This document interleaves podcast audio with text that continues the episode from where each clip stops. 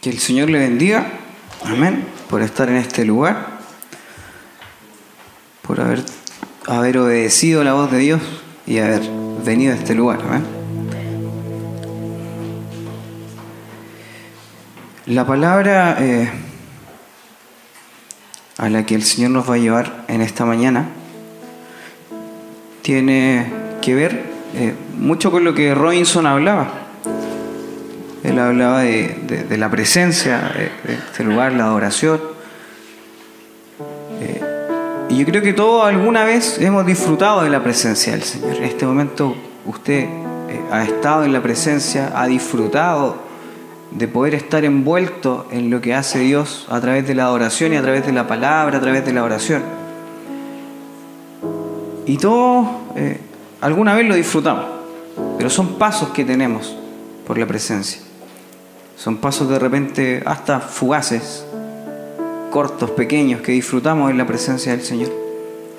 ¿A cuántos le gusta ir a la casa de sus papás? A, todos los que tenemos la bendición de tener los papás nos gusta ir a la casa de nuestros papás, ¿cierto?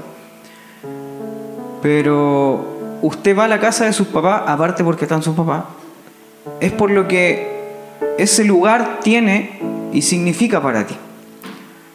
Porque tú tienes recuerdos de ese lugar, tienes vivencias, tienes eh, alegrías que recuerdas y por eso te gusta estar en ese lugar. A mí no me va a gustar ir a la casa de sus papás porque yo no tengo ninguna, eh, ningún nexo con la casa de sus papás. Usted lo tiene con la de sus papás, así como yo con la mía. Para mí no va a significar lo mismo ir a la casa de sus papás que ir a la de mis papás. Y, y hay lugares y momentos espirituales que hemos vivido cada uno de nosotros y que tienen un significado especial en nuestra vida. Donde quisiéramos de repente volver a estar o como quisiéramos volver a sentirnos. Eh, cada uno sabe cómo y cuándo estuvo más pleno en la presencia de Dios. ¿Cierto? Usted recuerda algún momento que haya sido significativo o que marque su relación con Dios. Yo tengo recuerdos de eh, cuando, cuando era más chico, tienen que haber sido unos 13 años, 14 años, y me acuerdo que yo participaba bien activamente en la iglesia de mis papás, eh, en la iglesia, de, eh, en el grupo de jóvenes yo participaba harto. Y recuerdo un viaje donde quedamos en pan, en el bus. Entonces quedamos así como en medio de la nada, buscamos una zona de estas de descanso que hay y paramos ahí. Y creo que, fue la primera vez que yo eh, logré entender lo que era la presencia de Dios. Eh, que hicimos un culto eh, en el bus, arriba del bus. Y, recuerdo haber, haber sentido así como muy latentemente la primera vez que, sentí como la presencia de Dios dentro de mí.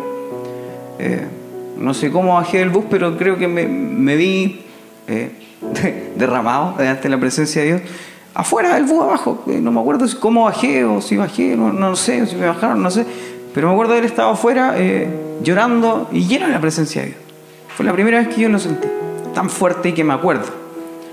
Eh, después de 14 años dentro de la iglesia, fue la primera vez que, que uno comienza a tener estos encuentros espirituales con la presencia de Dios. Y hay que entender que todos hemos vivido momentos espirituales en base a lo que ha sido nuestra intimidad con Dios. La presencia de Dios se manifiesta en nosotros según como nosotros la busquemos. Según lo que tú íntimamente hagas, Dios se va a manifestar en presencia en ti. Te quiero llevar a Éxodo 24, el versículo 1 y 2. ¿Por qué digo esto de, la intimidad? Eh, de, que hay eh, a lo mejor hay círculos de intimidad. Usted tiene su círculo cercano, ¿verdad? Que, puede ser su familia, eh, después vienen a lo mejor los familiares, y después los amigos, los compañeros de trabajo. Y asimismo Dios también de repente marca círculos de intimidad con los que le buscan más que otros y más apasionadamente que otros. En Éxodo 24, el versículo 1 y 2 dice, dijo Jehová a Moisés, sube ante Jehová, tú y Aarón, Nadab y Abiú, y setenta de los ancianos de Israel, y os inclinaréis desde lejos. Pero Moisés solo se acercará a Jehová, y ellos no se acerquen, ni suba el pueblo con él. Dios marcó acá, yo veía y pensaba, tres, tres círculos de intimidad. Eh, primero le dijo al pueblo que no podía subir y de repente ni acercarse hasta el monte, tenía que estar afuera y mirarlo desde lejos.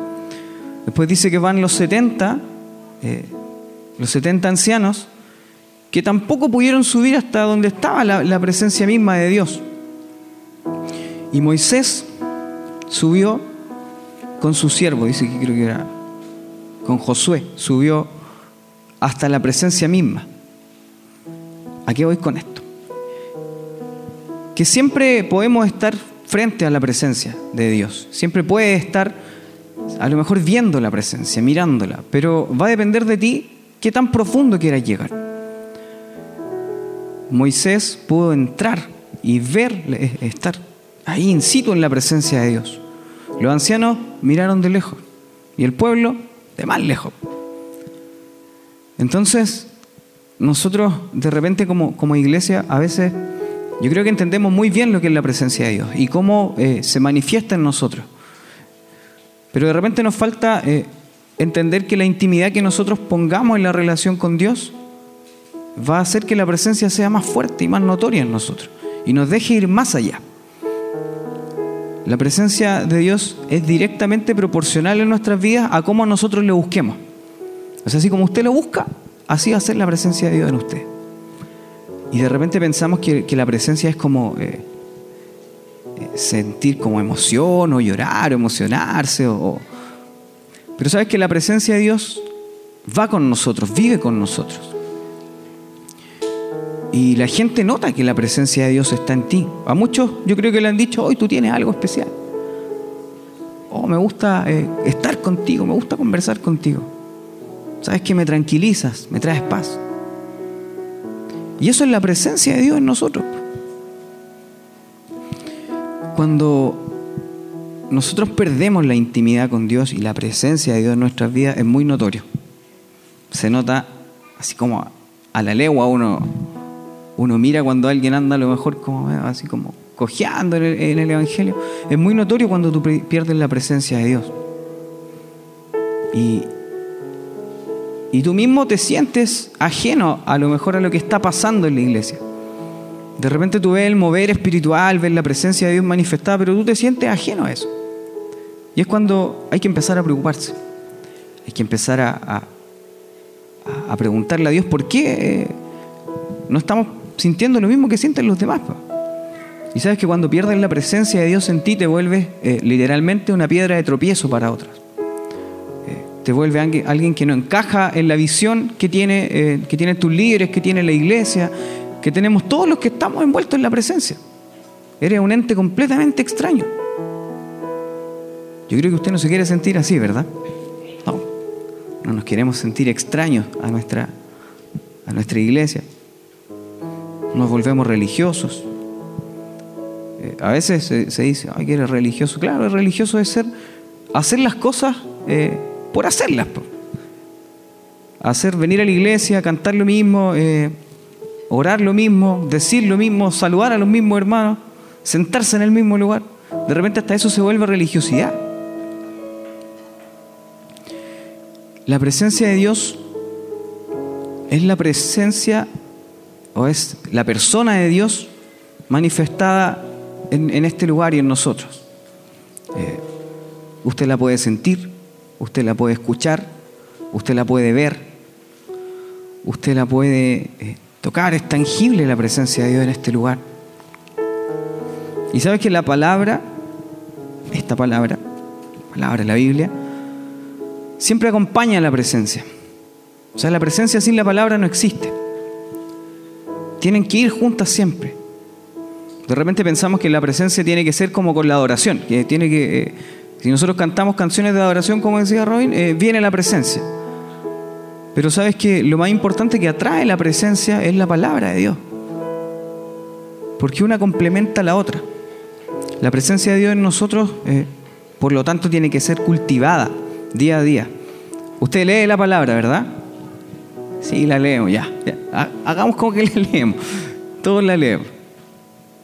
Sabes que leer la palabra te va a llevar a un grado de intimidad mayor con Dios, lo que va a traer consigo más presencia sobre ti. Y cuando no la cultivamos, lo, voy a plantear así como eh, que la presencia es como, piénselo como una atmósfera que, se crea que alrededor tuyo, eh, que te envuelve, en la que tú puedes estar. Y a veces hay una presencia o atmósfera equivocada en nosotros. Usted eh, sabe del Edén, ¿verdad? Conocemos la historia del Edén, cuando Dios creó el Edén, creó los animales, creó al hombre. ¿Sabes que el Edén fue creado por Dios como un lugar donde Él habitaba, donde Él se paseaba. Y era un lugar que estaba lleno de la presencia de Él, donde había paz, donde había tranquilidad, donde había eh, plenitud, gozo. Y el hombre trajo consigo la otra parte, la presencia equivocada, cuando, cuando pecamos, cuando vimos que salimos de la presencia de Dios. Y sabes que cuando salimos de la presencia de Dios o perdemos la presencia de Dios en nuestras vidas, creemos estar bien, pero es cuando más mal estamos. En 1 Samuel 4, del versículo 1 al 11, hay una historia eh, donde el pueblo de Israel pensaba, creía que estaba eh, con la presencia de Dios por tener el arca. Dice, y Samuel habló a todos Israel, por aquel tiempo salió Israel a encontrar en batalla a los filisteos, y acampó junto a Ebenezer, y los filisteos acamparon en Afec. Y los filisteos presentaron la batalla a Israel, y trabándose el combate, Israel fue vencido delante de los filisteos, los cuales hirieron en batalla en el campo como a cuatro mil hombres. Cuando volvió el pueblo al campamento, los ancianos de Israel dijeron, ¿por qué nos han herido hoy? ¿Por qué nos ha herido hoy Jehová delante de los filisteos? Traigamos a nosotros de Silo el arca del pacto de Jehová, para que viniendo entre nosotros nos salve de la mano de nuestros enemigos. Y envió el pueblo a Silo. Y trajeron de allá el arca del pacto de Jehová de los ejércitos que moraba entre los querubines y los dos hijos de Elí, Ofni y Finés. Estaban allí con el arca del pacto de Dios. Aconteció que cuando el arca del pacto de Jehová llegó al campamento, todo Israel gritó con gran júbilo que la tierra tembló.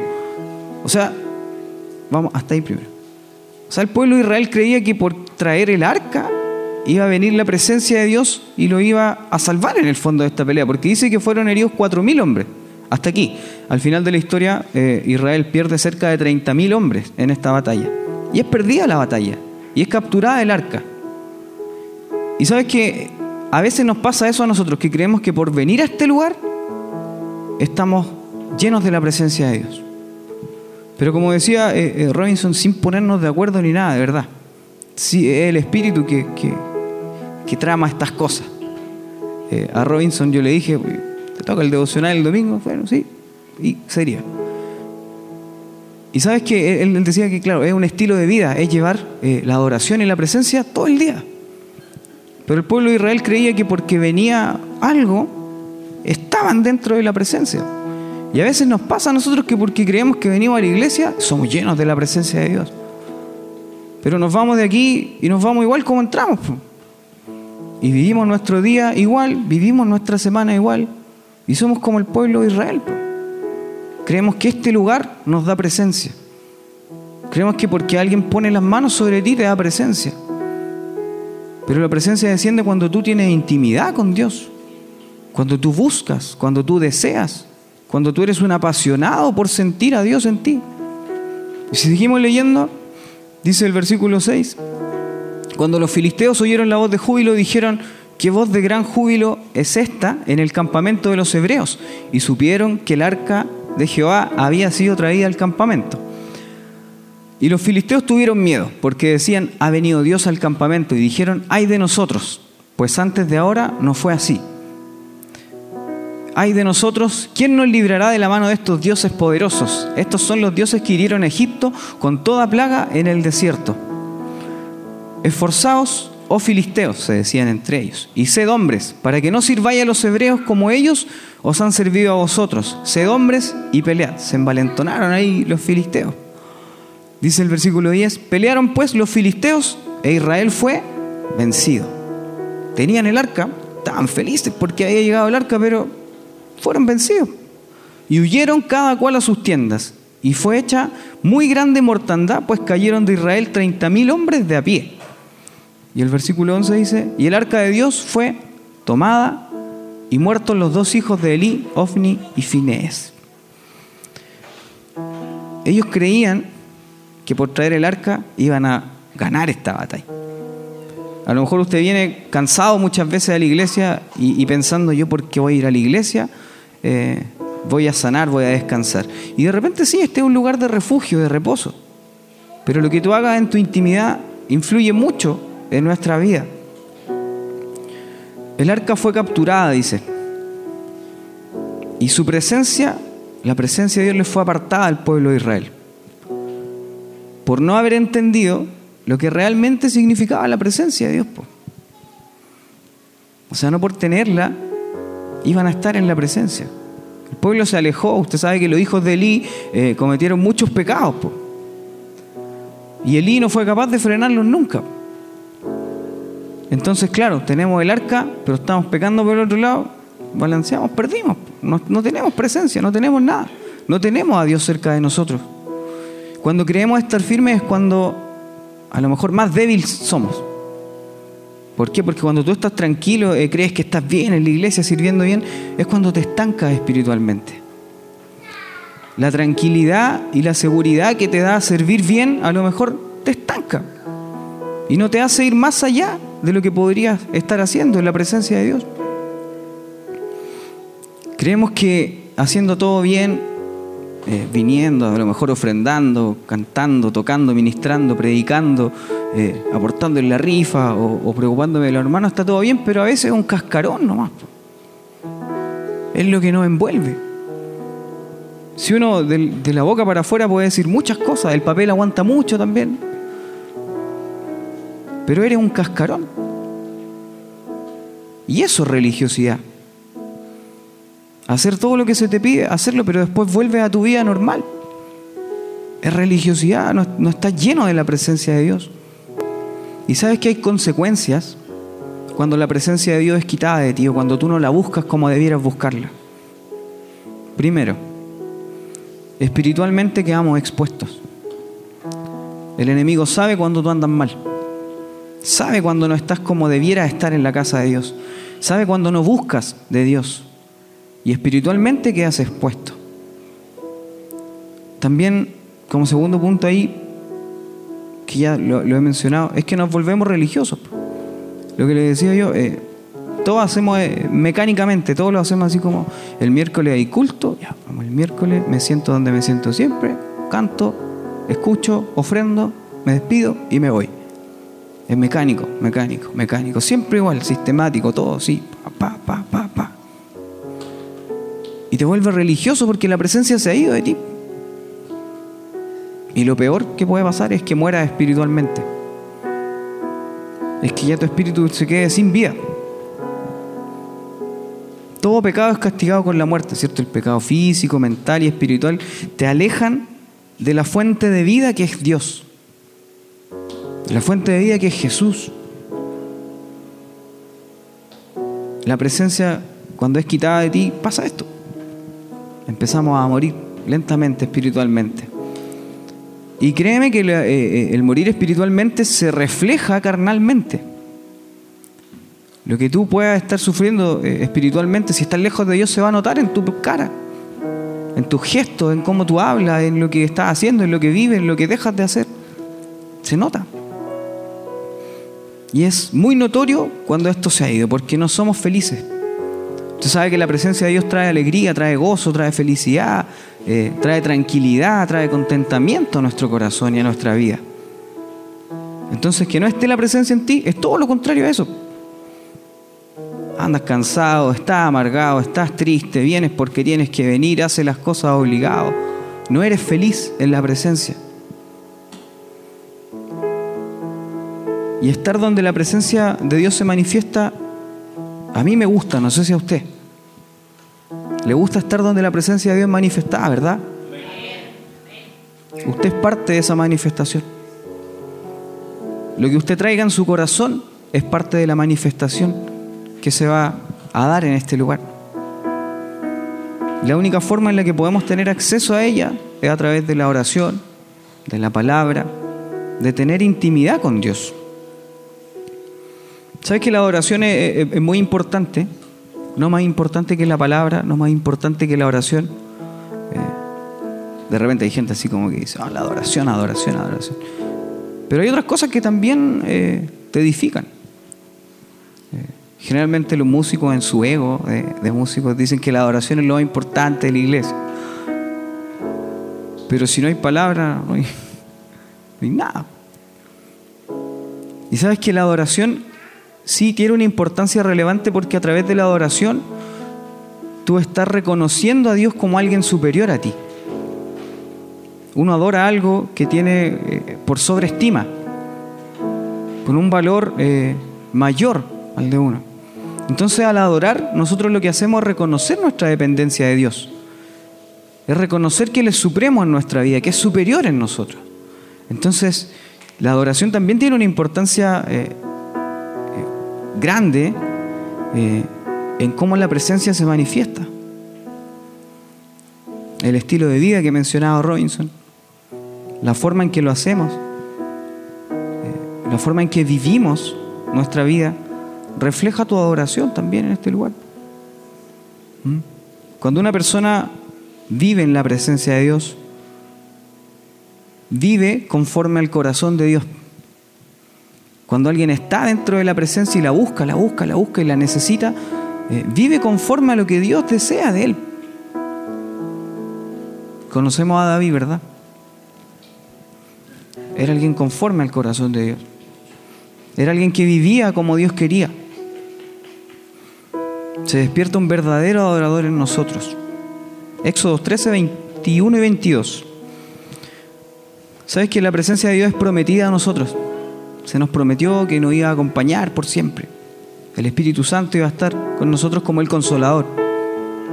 Y en Éxodo 13, 21 y 22 dice, y Jehová iba delante de ellos de día en una columna de nube para guiarlos por el camino, y de noche en una columna de fuego para alumbrarles, a fin de que anduviesen de día y de noche. Nunca se apartó de delante del pueblo la columna de nube de día, ni de noche la columna de fuego. La presencia de Dios estuvo de noche y de día con el pueblo de Israel. Ellos la seguían. Hacia donde la columna iba, allá iban. ¿Tú persigues la presencia de Dios diariamente? El pueblo tenía que seguirla para ir donde tenía que ir, donde Dios quería guiarlo. Nosotros a veces no lo hacemos, eh, pero aquí te da el ejemplo claro de que la presencia de Dios está en nosotros de noche y de día, en cada instante. Somos nosotros los que a veces eh, no la aprovechamos. Israel nunca fue huérfano de la presencia de Dios. Siempre la presencia de Dios estuvo con ellos. Lo que pasa es que el pueblo de repente eh, se volvía como medio, eh, como nosotros. ¿ah? No quería tomar en cuenta lo que Dios decía, pero eran cuidados y guiados por la presencia de Dios. En Éxodo 33, 14, hay algo que, que, a mí me hacía sentir tranquilo, que me hacía sentir seguro. Dice, Él les dijo, mi presencia irá contigo y te dará descanso. Para descansar, ¿cómo tiene que estar nuestro cuerpo? Cansado. Y yo creo que usted en algún momento se ha sentido cansado de cualquier cosa. Cansado, eh, abatido, eh, siente que nada le sale bien, que está tomando decisiones erróneas y no sabe por qué. Pero sabes qué? en este versículo hay una promesa hermosa para nosotros. Que dice que le dijo eh, Dios a Moisés que mi presencia irá contigo y te daré descanso. ¿A quién no le gusta descansar? A todos nos gusta descansar. ¿Sabe que esta semana fue bien eh, graciosa para mí? Eh, como que cuando te dicen que tienes que preparar un mensaje y ministrar a la iglesia, te pasan muchas cosas. Cuando partí el domingo pensé que se nos habían robado un notebook que yo había echado en el auto y lo anduve buscando domingo, lunes, Y el martes cuando ya iba así como voy a tener que dar la cara por el notebook, eh, prendí la radio así, dije, ya, señor, habla, me dije. Pongo una canción, algo. Entonces pongo la, radio, la, la, armonía, parece que era. Y, empiezo a escuchar una canción, no me acuerdo cuál era, les dije a los chiquillos, pero no me acuerdo cuál era la canción. La cosa es que me sentí así como tranquilo y dije, ya, bueno, ya, ya, ya está.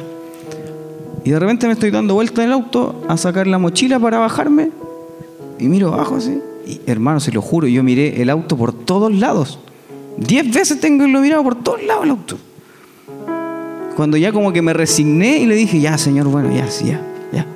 Pues, y estaba ahí abajo, abajo del asiento, de atrás. Y la Rudy me dice, no te voy a decir nada, porque eres, eres mi líder también, me dijo, así que no, no te voy a decir nada. Pero sabes que y les mandé una foto a los chiquillos así con el otro, está, ya lo habíamos encontrado, porque lo buscamos por todos lados, y todos lo, buscaron en sus casas, si se había echado por error en alguna mochila. Yo vine dos veces a la iglesia a buscarlo por todos lados. Entonces, de repente cuando ahí yo sentí descanso, y dije, oh". y después el otro eso fue el martes. Yo, ahí iba, iba a decir, ¿sabes que se me perdió el notebook? Tengo que hacerme responsable, lo tengo que pagar. Ya, pum, ya, Dios solucionó eso. Pero el otro día me enfermé el estómago. O sea, fue una semana así como. con una otra, otra. Y estaba en el colegio y ya, ya no, aguanté, así que le dije a, a, a los jefes, ¿sabes? Me voy, me voy a ir porque me siento re mal. Te alcancé a estar como dos o tres horas en el colegio. Todo el miércoles en cama, vomitando. Y, a veces uno, uno dice, ¿por qué tengo que predicar? ¿Por qué me pasan estas cosas? Pues dije yo. ¿Por qué eh, me pasan cosas malas? ¿O por qué te sientes más probado cuando tienes que ministrar a la iglesia? Pero de repente son tiempos que Dios te da para que entres en intimidad con Él. Para que escuches, para que leas, para que escudriñes. Eh, así que cuando te estén pasando cosas malas, piensa en este versículo. Eh, él es el que nos da descanso, su presencia siempre está con nosotros. A mí, cuando se me perdió el notebook, se me había hasta olvidado que, que, Dios está conmigo siempre. Se te olvida porque tú te nublas y no ves la panorámica completa desde arriba. Y es importante que vivamos en la presencia de Dios por eso. Porque hay momentos en los que estamos re mal, re mal, súper mal. Pero Dios es el que te da descanso. Si es Dios el que nos entrega ese descanso que a lo mejor aunque nos vayamos a Dubái, al hotel eh, cinco estrellas más fabuloso del mundo, no vaya a descansar. Y si te vais dos meses de vacaciones a donde sea, no vaya a descansar, no vas a descansar. No vamos a descansar. Si la presencia de Dios no está con nosotros, no hay descanso. No hay en quién echar nuestras cargas. Yo descansé cuando entendí que la presencia de Dios estaba conmigo. Dije, ya Señor, acompáñame tú y que sea lo que tenga que ser. Y claro, descansé. Pero pasa todo esos dos días completos que yo estuve así como asustado, ¿dónde está esta cuestión? Y no me acordé, no me acordé de, que tenía descanso en Dios. Entonces tú puedes decir que vas a ir a descansar tantos días a tal parte, pero si no eh, dejas tus cargas en, Jesús, en Dios, en la presencia, no descansas. Cuando llevamos la presencia de Dios en nosotros, hay detalles que marcan nuestras vidas y también marcan las de otros. ¿Sabes que cuando la presencia de Dios está en ti, la gente te prefiere por sobre otras personas? Cuando tú vas a buscar trabajo, y vas confiado en, que, en que Dios va contigo y le pides a tu pastor que ore y quieres que la presencia salga contigo en la mañana, a ti te prefieren por sobre otras personas. Te eligen por sobre otros, que a lo mejor pueden tener más currículum que tú, más experiencia que tú, pero ven algo en ti y te eligen por sobre los demás. Y eso es la presencia de Dios. Les dije, a todos nos dijeron alguna vez que tenemos algo especial. No porque seamos eh, ni nada, o simpáticos. Es la presencia de Dios que está en ti. A veces cuando estás en un grupo de trabajo, a mí me ha pasado, prefieren tus ideas por sobre las de otros. Cuando estás en la presencia de Dios, la gente le gusta estar contigo, a la gente le gusta estar con alguien que, que es alegre, que es feliz, que tiene la presencia de Dios en él. ¿Sí? En Daniel 6, el versículo 1 y 3, vamos a ver a alguien que, Daniel, obviamente, eh, pero que fue preferido por sobre otros y que fue puesto en alta estima. Daniel 6, 1 y 3 dice, pareció bien a Darío construir, constituir sobre el reino 120 sátrapas que gobernasen en todo el reino. Y sobre ellos tres gobernadores, de los cuales Daniel era uno. O sea, habían 120 que estaban gobernando el reino, pero sobre eso habían tres. Y uno de esos tres era Daniel, a quienes eh, estos sátrapas dicen cuenta para que el rey no fuese perjudicado. ¿Sabes que Daniel entendió eh, la importancia de la presencia de Dios en su vida? Y fue diez veces mejor que los demás. Hay un espíritu superior en nosotros cuando nosotros vamos con la presencia de Dios. Hay un espíritu de excelencia en nosotros cuando vamos con la presencia de Dios. Cuando haces las cosas en el nombre de Dios o de Jesús, hay excelencia en ti. Y eso es reconocido por los demás. El gobernador este, eh, Darío, reconoció eh, la, excelencia que había en Daniel. Y lo puso sobre, por sobre 120 personas. Y a él tenían que darle cuenta. A veces eh, nos olvidamos que estas cosas vienen a nosotros por gracia, si esto no es por mérito. Es gracia sobre gracia y sobre gracia. Porque nosotros no somos dignos de recibir a lo mejor tan alto honor de repente, o ser tomado en tan alta estima. Pero sabes que la presencia de Dios provoca eso en ti, la gracia que sobreabunda en nosotros. Y la presencia de Dios fue prometida también a nosotros como lo fue a Israel y a Moisés, que le dijo que yo voy a ir contigo y te daré descanso. ¿Sabes que a nosotros también nos fue prometida en Mateo 28, versículo 20?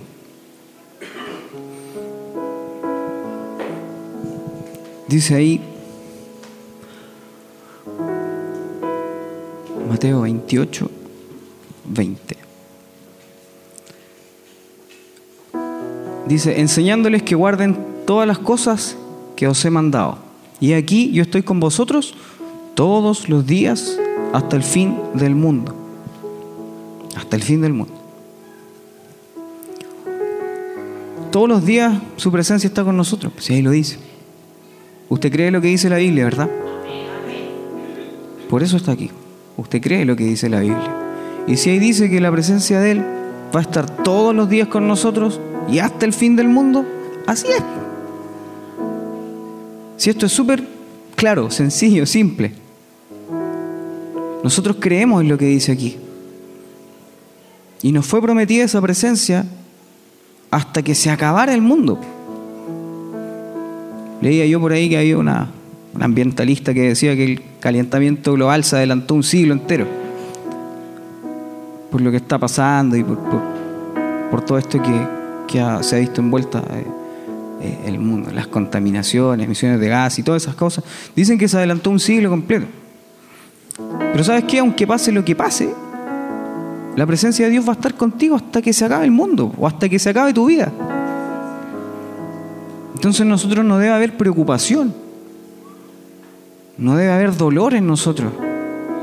Al contrario, debe haber alegría porque tenemos que entender y saber que Dios nos da descanso y que su presencia está siempre con nosotros. Yo creo que usted ha sentido también en algún momento que ha fallado, ¿verdad? Todos hemos sentido eh, que hemos fallado, que hemos hecho cosas que no tenemos que hacer y que no hemos sentido pecadores, indignos. Y a veces creemos que no hay vuelta atrás de eso. Es como, no, si yo soy el, peor, soy el más malo, eh, ni Jesús puede cambiar. Sientes como el gusano más vil del mundo. No te sientes nada. Pero sabes que también hay vuelta de eso. Si también Dios perdona nuestros pecados. A través de la sangre de Jesucristo fue hecho eso. A través del sacrificio fue hecho eso. Entonces no, no, no pensemos que no hay vuelta. La presencia se aleja, claro, sí, nos sentimos solos, a veces huérfanos, sin presencia de Dios. Lo increíble es que Dios nos permite siempre restablecer este nexo. Siempre hay una forma en la que alguien te habla o que vas pasando por la calle y alguien está predicando o que prende la radio y escucha algo. Siempre hay una forma, siempre, siempre, siempre. Que es la multiforme gracia de Dios obrando a favor de nosotros. Entonces, aunque nos sintamos así como lo peor, los más malos, Dios siempre te va a estar dando una alternativa. Está en nosotros que la tomemos o no. Es necesario que haya en nosotros la necesidad de buscar la presencia de Dios. Eh, si no solo vamos a ser cristianos que marquen el paso, cristianos mediocres, aunque suena un poco ofensiva la palabra, pero es así. Si en ti no hay necesidad ni deseo de buscar a Dios, vas a ser un cristiano que va a marcar el paso, vas a ser un cristiano mediocre. Vas a ser alguien a lo mejor sin expectativas en la iglesia, que va a estar por estar, un religioso o un cascarón de cristiano, sin nada adentro. Y, como les decía yo, Dios nos ofrece la oportunidad de reencontrarnos con Él. Le pasó hermano Pablito, ¿verdad? Dios siempre te da la oportunidad de volver. Siempre, siempre, siempre, siempre. Aunque te vayas donde te vayas, siempre va a haber otra oportunidad de volver. Y hay un restaurador eh, de presencia, por excelencia, que fue David. En segunda de Samuel, el, capítulo 6, eh, habla sobre cuando David eh, fue a buscar el arca eh, a la casa de Obededón. ¿Se acuerdan que dejó el arca ahí porque había muerto Usa? Ese capítulo completo habla sobre cómo David logró que el arca volviera a la ciudad de Israel, al pueblo de Israel. Y fueron bastantes pasos que tuvo que dar David para que volviera el arca, que era donde se manifestaba la presencia. Primero la traían, entonces iba a caer el arca, Usa la fue a tomar y eh, murió al instante. David se entristeció por eso. Dejó el arca en la casa de Obedón por tres, meses, creo que fueron. Y vio cómo la casa de ese hombre fue bendecida y prosperada y aumentaba todo lo que él tenía. Y David yo creo que en su corazón dijo, es que no puede estar el arca ahí solo para él, tiene esta arca y la presencia es para todo el pueblo. Y la volvió a ir a buscar. La trajo haciendo sacrificios, eh, entregando ofrendas. Y, y cuando llegó con el arca, imagínense la alegría que traía David de volver y de poder restaurar la presencia de Dios al pueblo de Israel. Dice que danzaba y, y, se volvió prácticamente loco porque venía el arca ya de vuelta. Y fue menospreciado por Mical. Mical lo vio y dijo, qué vergüenza cómo viene David así, el rey de Israel, cómo tan, cae tan bajo.